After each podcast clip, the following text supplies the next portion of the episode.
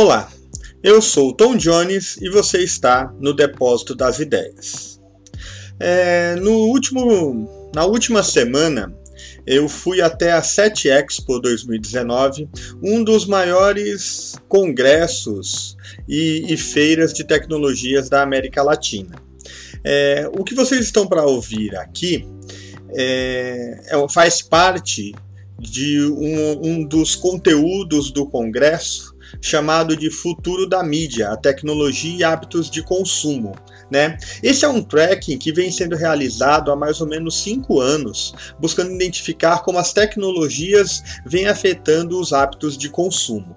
O moderador foi o Roberto Franco, ele é head de assuntos institucionais e regulatórios do SBT, né? E a fala do Roberto Franco por ter sido um áudio gravado diretamente da, da sala lá, ela está um pouquinho baixa, mas eu garanto para vocês que vale a pena aumentar o volume no talo e acompanhar, porque é um conteúdo ultra super relevante para os dias de hoje, para podermos entender se o conteúdo, como costumam dizer todos, continua sendo o rei, ou se é importante olhar para os hábitos de consumo além da tecnologia e abrir, vamos dizer assim, os olhos e os ouvidos para novos horizontes. Então acompanhe aí que vai valer muito a pena, eu prometo, e obrigado.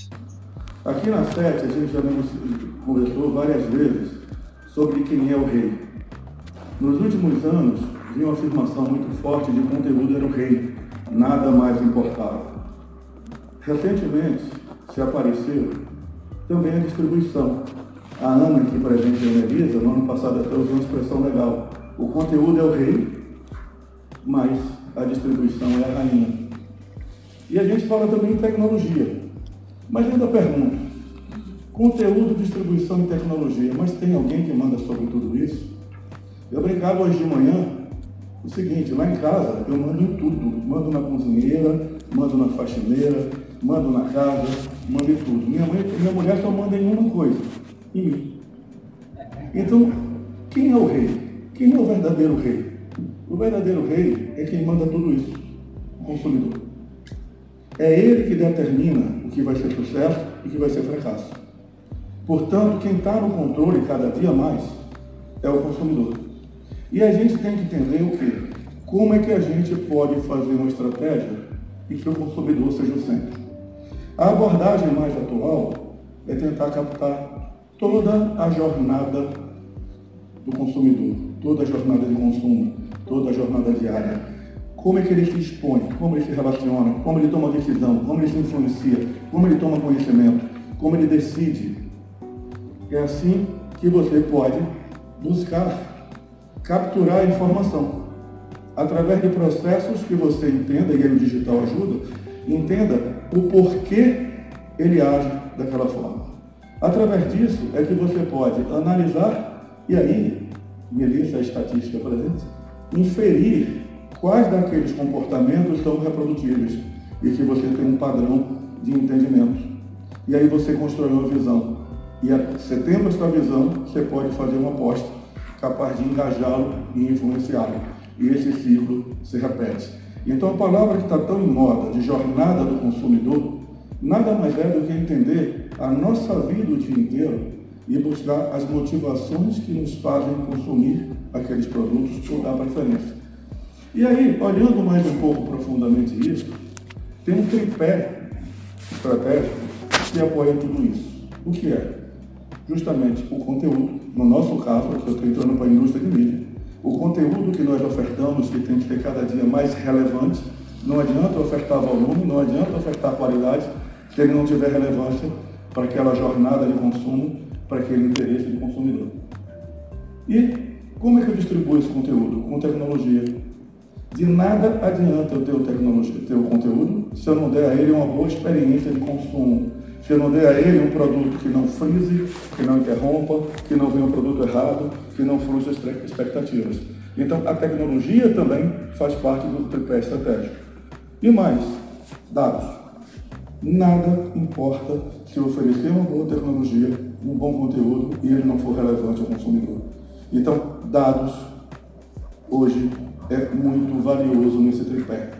Quem não tem esse tripé não consegue hoje competir ou prestar um, um serviço de qualidade. E aí, o que é que isso traz também?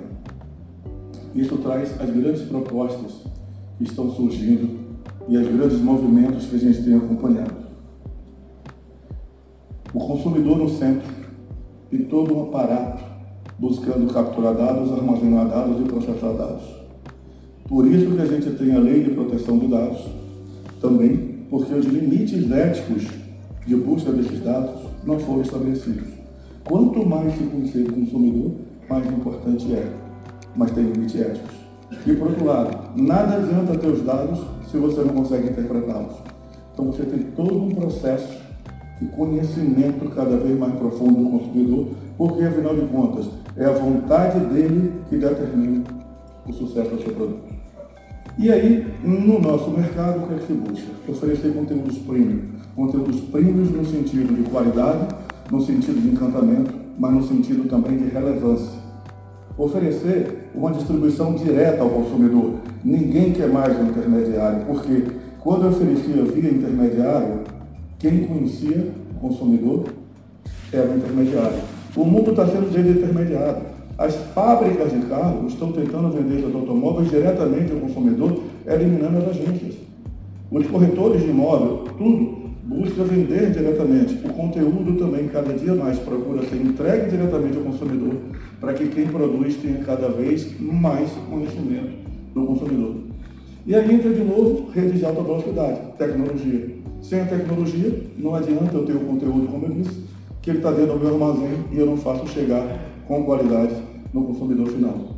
E por fim, monetizar. E aí nós discutimos no almoço que o grande problema hoje é as cadeias de valor construídas há 30, 40 anos têm um equilíbrio quebrado com a distribuição desse valor. O que eu quero dizer com isso? Quem agregava mais valor na composição do produto recebia do consumidor final uma maior parcela por aquela oferta. Hoje o que acontece? Aquilo que compõe a oferta não tem mais a mesma identidade com o valor recebido pelo consumidor. Mas quem oferta não quer perder valor. Vou dar um exemplo. Uma mídia tradicional TV a cabo tem um pacote de 100 canais. O consumidor tem um conjunto de canais. Ele está disposto a pagar por aquilo e não está disposto a pagar por resto.